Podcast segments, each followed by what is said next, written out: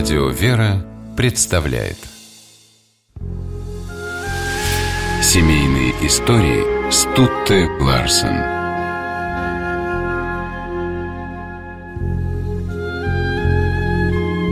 Двенадцать лет прошло с момента знакомства Архипа Куинджи и Веры Шаповаловой, прежде чем они обвенчались.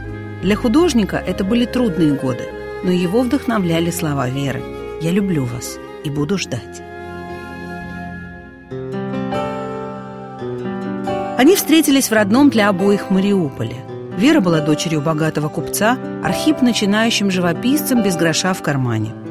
Случайно оказавшись в доме Шаповаловых и увидев Веру, Архип попросил у девушки разрешения написать ее портрет. С того дня началась их дружба. Отец Веры, недовольный тем, что дочь проводит много времени с нищим художником, спросил ее, не собралась ли она за него замуж. Девушка ответила, если не за Архипа, то только в монастырь.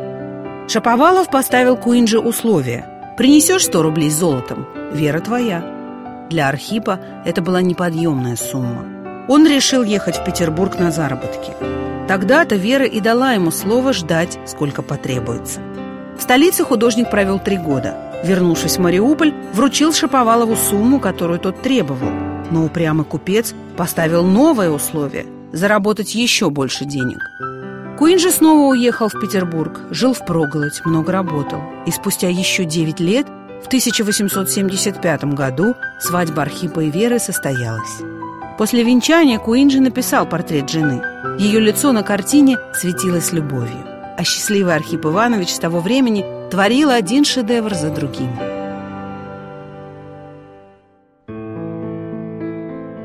Жили супруги скромно, хотя могли позволить себе многое. Слава Акуинджи уже гремела по всему миру. Но они сознательно отказались от роскоши еще во время свадебного путешествия. Тогда по дороге на остров Валаам корабль, на котором они плыли, едва не утонул, попав в шторм и напоровшись на подводную скалу. Пассажиры прямо с борта прыгали в спасательные шлюпки. Уже на берегу супруги пришли к выводу, что раз Господь сохранил им жизнь, они должны все свои силы направить на благие дела. Чита Куинджи занялась благотворительностью. Архип Иванович, чьи картины продавались по баснословным ценам, купил три дома в Петербурге и селил в них своих друзей. Разумеется, бесплатно.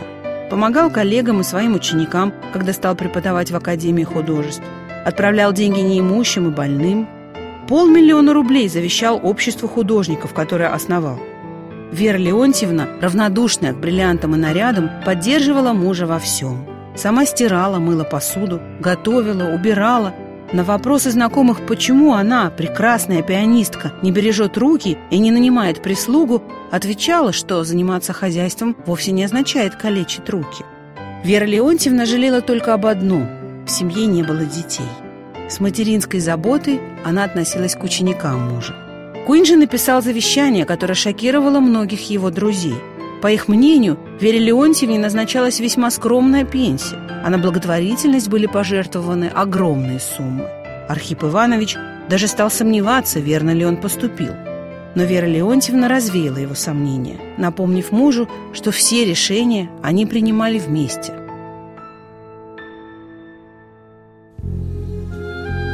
Куинджи скончался в 1910 году. Супруга пережила его на 10 лет – она умерла в революционном Петрограде. В холодном и голодном городе ее согревало воспоминание полувековой давности.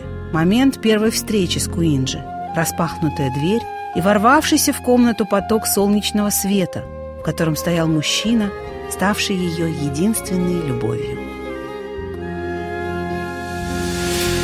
Семейные истории –